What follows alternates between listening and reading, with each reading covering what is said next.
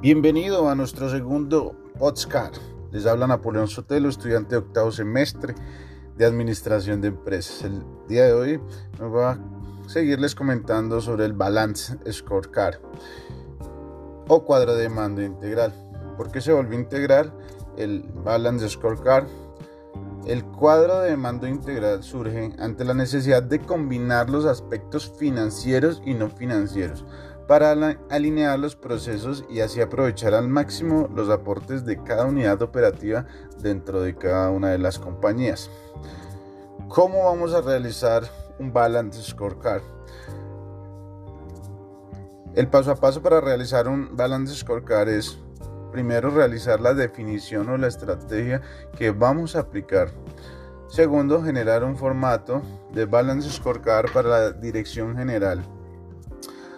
Tercero, vamos a asignar los objetivos al siguiente nivel jerárquico.